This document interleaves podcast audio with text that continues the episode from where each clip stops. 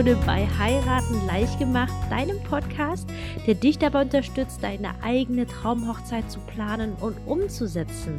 Und ich freue mich schon sehr, dir die heutige Episode vorstellen zu dürfen. Es geht nämlich um 10 wunderschöne Rituale für deine freie Trauung. Und vermutlich hast du dich mit dem Thema schon beschäftigt, wie eure Trauung aussehen soll. Und Fakt ist, dass einfach eine freie Trauung immer größerer Beliebtheit wird. Ich meine, zu Recht, weil man sich wirklich einfach komplett auf euch als Paar einstellen kann und sich eben nicht nach den Regeln zum Beispiel der Kirche orientieren muss, was jetzt nicht heißt, dass eine kirchliche Trauung nicht schön ist. Aber für Paare, die gerade zum Beispiel nicht an die Kirche als solches glauben oder nicht gläubig sind, ist eine freie Trauung einfach wirklich eine wunderschöne Alternative. Und ich möchte dir heute zehn Rituale vorstellen, die ihr in eure Trauung einbauen könnt. Das heißt, diese Episode ist auf jeden Fall für dich, wenn du gerade mitten in den Planungen steckst, wenn du deine Location schon gebucht hast, der Termin schon feststeht und die wichtigsten Dienstleister gebucht hast und jetzt dich einfach weiter tiefer damit beschäftigst, wie denn euer Hochzeitstag aussehen kann. Und dazu gehört natürlich auch im Detail, wie eure freie Trauung ausschaut. Und wenn du, wie gesagt, gerade mitten in der Planung steckst, dann möchte ich dir von Herzen meinen Kurs, der jetzt äh, bald online gehen wird, den Hochzeitsflow empfehlen. Der Hochzeitsflow richtet sich eben an alle Paare, die mitten in den Planungen stecken, weil aus meiner Sicht als Hochzeitsplanerin, ich bin jetzt schon seit 13 Jahren Hochzeitsplanerin und durfte so viele Paare schon auf dem Weg zu ihrem Traumtag begleiten. Und aus meiner Sicht ist es das Wichtigste tatsächlich, dass der Flow stimmt. Man kann so viel planen, wie man möchte, aber dieses krampfhafte Festhalten an der Planung, das macht niemanden glücklich, weder die Gäste noch euch. Und deswegen ist es das Wichtigste, dass diese Entspanntheit da ist, dass irgendwie keine Langeweile aufkommt, irgendwie mal genug zu tun ist und einfach, ja, der Flow, dass es einfach läuft. Und äh, wie das tatsächlich alles umzusetzen ist, wie man das tatsächlich macht, worauf zu achten ist, ähm, zeige ich dir tatsächlich alles im Kurs Hochzeitsflow. Und falls das für dich interessant sein sollte, dann trag dich auf jeden Fall in die Warteliste ein. Das ist natürlich kostenfrei und unverbindlich für dich. Den Link findest du dazu in den Show Notes.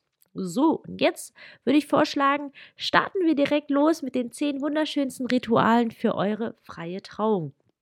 Und ich fange jetzt einfach mal an mit den Klassikern. Für viele Menschen, die jetzt einfach schon lange in der Branche sind, die sagen, die mögen vielleicht ein bisschen ausgelutscht sein, aber ich meine, ich finde trotzdem, auch wenn es ein altes Ritual ist oder wenn man es schon häufig gesehen hat, heißt es nicht, dass es weniger schön ist. Und dazu gehört an erster Stelle auf jeden Fall das Thema Hochzeitskerze anzünden. Das ist wirklich einfach eine wirklich alte, aber aus meiner Sicht dennoch eine wunderschöne Tradition. Denn bei der Trauung ist es so, dass entweder der Trauzeuge oder die Blumenkinder während des Einzugs ähm, die Kerze an den Trautisch bringen könnten. Oder ihr stellt die Traukerze schon vor der Trauung einfach an den Tisch. Und es ist dann so, dass während der Zeremonie euer Trauredner oder die Traurednerin ähm, das Anzünden der Kerze einleitet und dann kann man dazu noch einfach wirklich einen schönen Spruch oder ein Gedicht dazu aufsagen. Es gibt ein unheimlich bekanntes Gedicht, das äh, kommt, glaube ich, aus den 70ern und das heißt, die Hochzeitskerze spricht spricht. Also die Kerze ist dann quasi eine Person und sie spricht zu euch als Brautpaar, ähm, warum sie jetzt so wichtig ist, warum sie in eurem Leben ist. Und das kann aber auch parallel tatsächlich. Ähm, von den Eltern, von den Trauzeugen auch zum Beispiel vorgelesen werden und dann wird die Kerze von euch entzündet. Und das Licht, das steht halt symbolisch einfach für die strahlende und wärme, lieb, wärmende Liebe zwischen euch als Ehepaar und soll halt auch die bösen Geister einfach durch die Helligkeit vertreiben.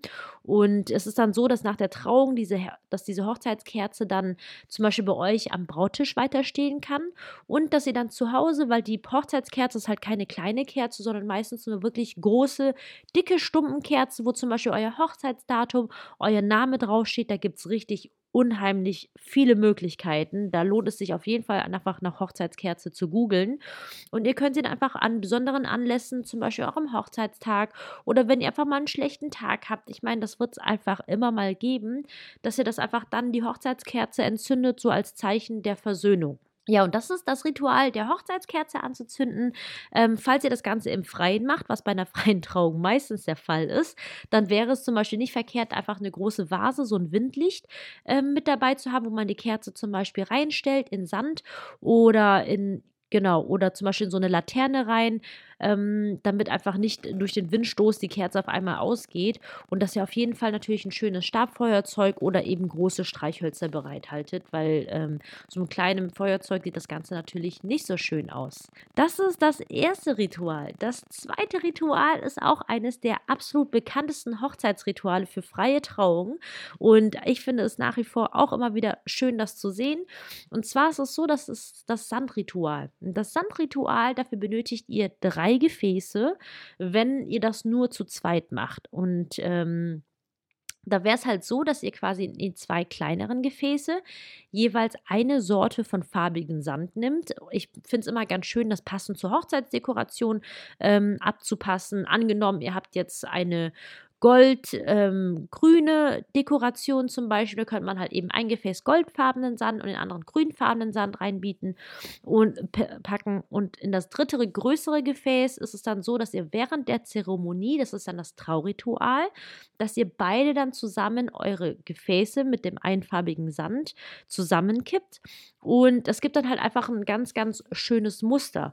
Und eine weitere Möglichkeit dahingehend ist es zum Beispiel, dass ihr andere Personen, zum Beispiel eure Trauzeugen, oder eure Eltern oder falls ihr schon Kinder habt, also wer auch immer euch wichtig ist, ähm, dahingehend mitwirken zu lassen.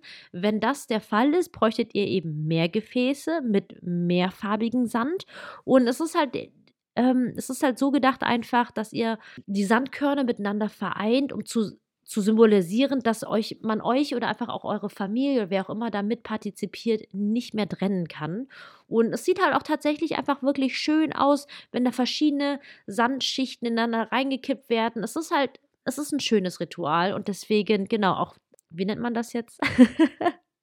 Gerechtfertigt, genau.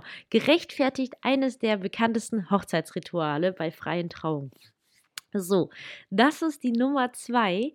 Die Nummer drei, die ich dir vorstellte an Ritualen, ist das sogenannte Pflanzritual, beziehungsweise einfach einen Baum zu pflanzen. Ich meine, ein Baum, der steht äh, für Liebe und Treue und deswegen könntet ihr während eurer Zeremonie entweder einen Olivenbaum oder jede andere beliebige Pflanze, die euch gefällt. Es kann eine Zimmerpflanze sein, eine Outdoor-Pflanze.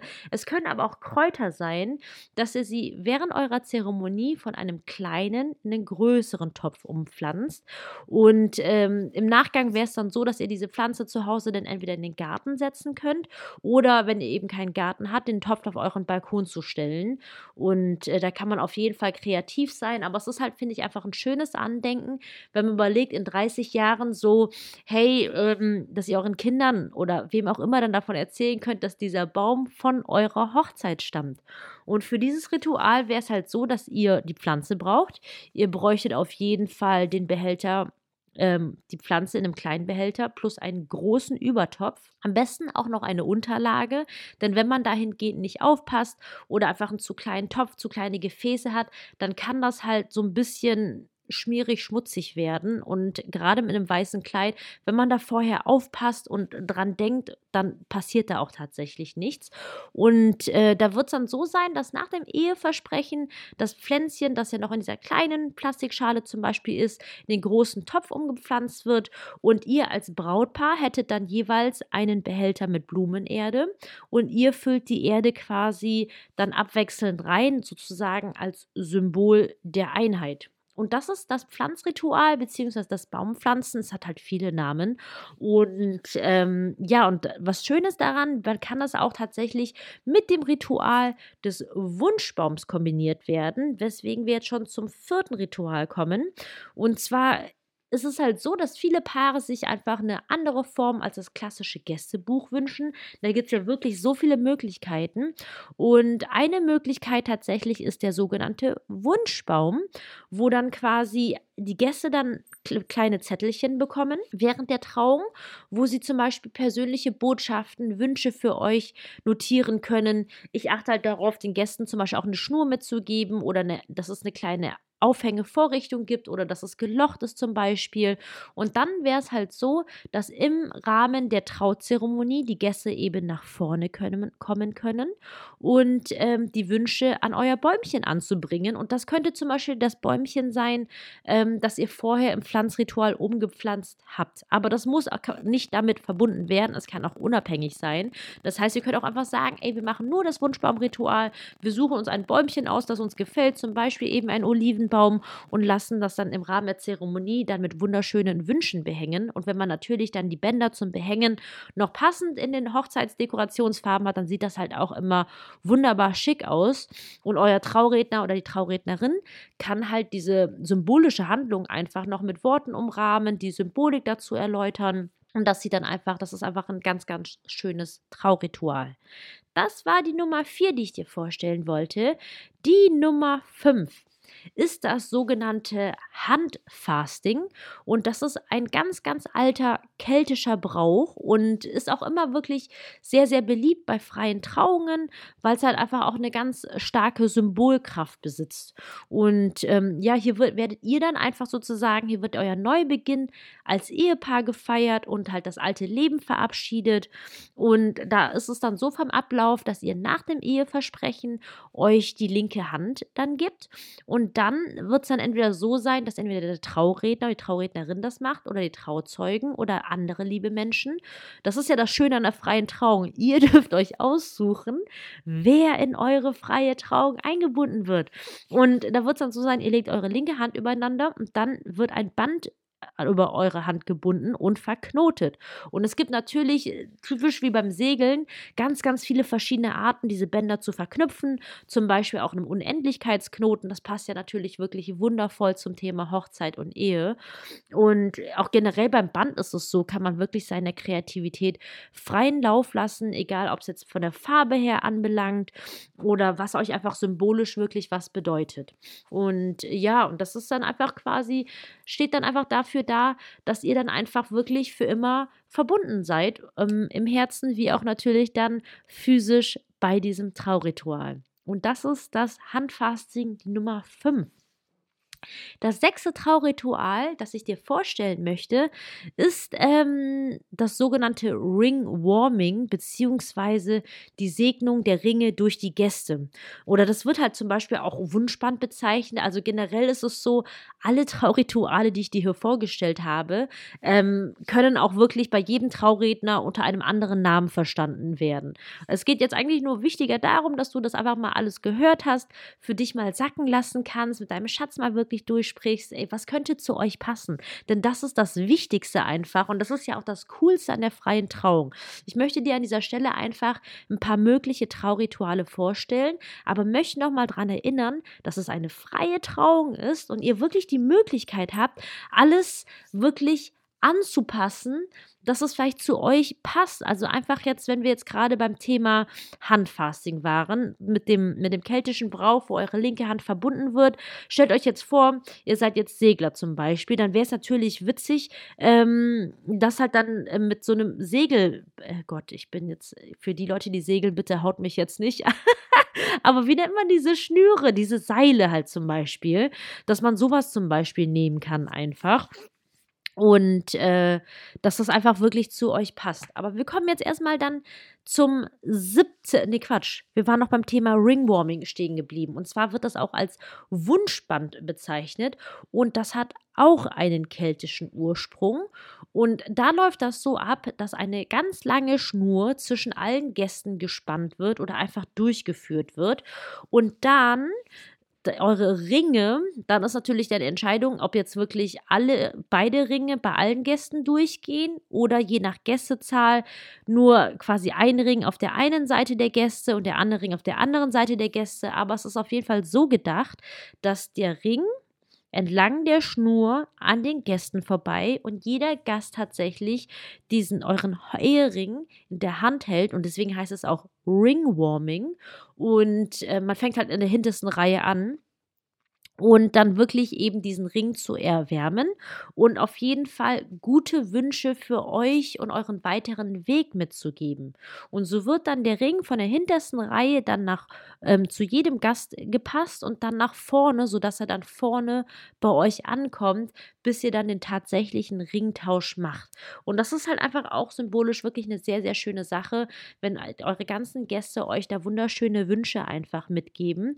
Und es ist auf jeden Fall auch nett, einfach währenddessen dann einfach eine schöne Hintergrundmusik zum Beispiel zu spielen. Und das ist halt auf jeden Fall einfach auch interaktiv für die Gäste, weil die mit einbezogen werden und auch tatsächlich sehr, sehr emotional. Und das ist ähm, das sechste Ritual, das, die, die, das Wunschband Ringwarming bzw. Segnung der Ringe durch die Gäste.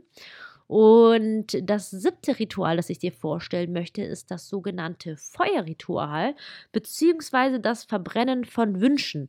Und ähm, dieses Ritual hat seine Wurzeln in Asien und dort glauben Menschen ja wirklich ganz stark, dass sich quasi mit dem Aufsteigen des Rauches die sichtbare und unsichtbare Welt miteinander vereinen. Deswegen wird auch viel geräuchert, mit Räucherstäbchen zum Beispiel.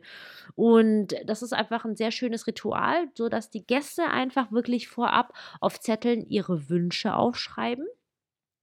Und ähm, alle quasi zusammen, ihr zum Beispiel als Paar, gemeinsam ein Feuer entzündet und dann die Gäste während der Trauung dann diese Zettel ausfüllen und abschließend dann während dieser Trauung ihre Wünsche in die Feuerschale reinschmeißen, sodass diese Wünsche verbrannt werden.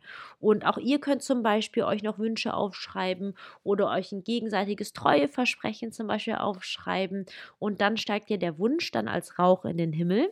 Und äh, was halt auch noch wirklich super schön ist, wenn man abschließend dann zum Beispiel noch Kräuterzweige mit hinzugibt, sodass man einfach wirklich noch einen angenehmen Duft, ähm, da ist natürlich wichtig darauf zu achten, dass es trocken ist ähm, und nicht dann anfängt zu stinken stinken, aber sondern dass es einfach wirklich einen angenehmen Duft ähm, während des Rituals mit erzeugt.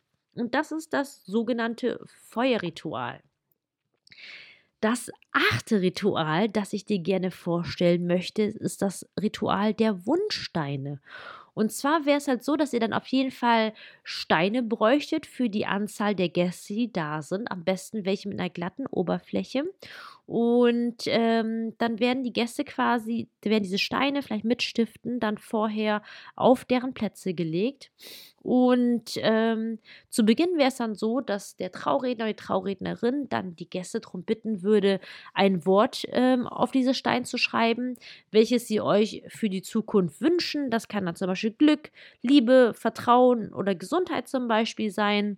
Und ähm, ja, und während der Trauung wird es dann so sein, dass dass entweder die Trauzeugen oder die Kinder, die anwesend sind, also das ist dann wirklich egal, aber dass diese Steine dann entweder eingesammelt werden oder von den Gästen an euch übergeben werden. Am besten braucht man natürlich dann noch eine schöne Schale dafür, abhängig davon, wie groß diese Steine sind.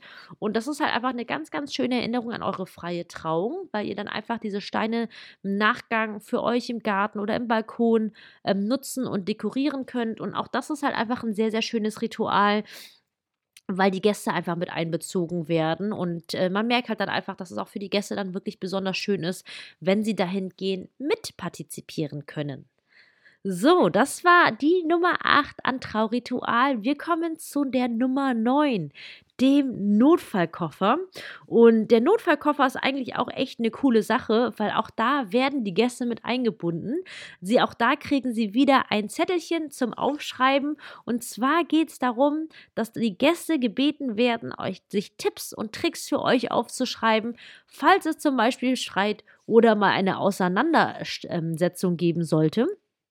Man kann zum Beispiel auch so sagen, dass die eine Hälfte der Gäste Hilfestellung für die Braut gibt und der andere Teil für den Bräutigam. Und es ist dann so, dass ihr als Brautpaar vorher natürlich eine Box ähm, vorbereitet. Da können dann lustige kleine Sachen symbolisch drin sein, wie zum Beispiel eine Flasche Wein oder so ein kleiner Mini-Boxsack zum Beispiel oder eine Flasche Sekt. Und ähm, ja, und das soll euch einfach dann daran erinnern, dass wenn ihr einfach mal streiten solltet oder einfach mal eine schlechte Zeit haben solltet, dass ihr das einfach erstmal woanders rauslasst, als ihr das aneinander rauslässt. Und äh, ja, das ist halt einfach wirklich schön, finde ich, wenn man quasi gegen Ende dann diese Box habt, wo dann alle diese guten Tipps und Tricks gefüllt sind und ihr das einfach in schlechten Zeiten dann herausholen könnt. Das ist nämlich der Notfallkoffer. Und die Nummer 10, das ist die sogenannte Zeitkapsel. Die ist tatsächlich relativ ähnlich zum Notfallkoffer, aber doch ein bisschen anders und auch einfach wirklich unheimlich beliebt und auch wirklich immer, immer wieder schön. Auch da ist es so, kriegen die Gäste kleine Zettel und Stifte, die vielleicht auf den Plätzen schon bereit liegen. Und da dürfen sie dann im Gegensatz zum Notfallkoffer keine Tipps und Tricks, sondern ihre Wünsche für die ersten ähm, drei oder fünf Ehejahre aufschreiben. Und die Gäste dürfen da auf jeden Fall ihren Gefühlen und Gedanken freien Lauf lassen. Und ähm, während dieses Traurituals werden dann die Zettel dann auch wieder eingesammelt oder sie bringen es nach vorne. Das ist so ein bisschen abhängig von eurer Gästeanzahl. Schön ist es natürlich auch wieder, wenn ihr während dieses Rituals einfach ein schönes Musikstück abspielt. Wenn ihr jetzt jemanden an Live-Musikern da habt, natürlich dann Live-Musik, ansonsten auch vom Band. Aber dass es einfach sozusagen ein bisschen eingerahmt wird. Und ähm, ja, nachdem alle Zettel eben eingesammelt oder vorne sind, gibt es halt natürlich auch wieder diese Kiste, wie beim Notfallkoffer. Und da könnt ihr dann auf jeden Fall auch vielleicht schon mal zwei Flaschen Wein reintun, die ihr an eurem Hochzeitstag trinken werdet. Und zum Beispiel sowas wie eine aktuelle Tageszeitung. Und äh, sobald die ganzen Zettel von euren Gästen da reingefüllt sind, wird der Deckel eben verschlossen und dann je nachdem erst an eurem ersten, dritten oder fünften Hochzeitstag aufgemacht. Und das ist halt natürlich echt wunderschön schön, wenn ihr euch vorstellt, dass ihr drei Jahre nach eurer Hochzeit da reinschaut, den gleichen euren Hochzeitswein nochmal trinkt und wirklich innerhalb von Sekunden in eure freie Trauung wieder zurückversetzt werdet und dann einfach wirklich diese ganzen Zettelchen von euren Gästen lest, in Erinnerung schwelgt. Und ich würde mich auch nicht wundern, ehrlich gesagt, wenn es dann einfach wieder Freudentränen kullert. Und ja, das ist tatsächlich ein ganz, ganz schönes Trauritual.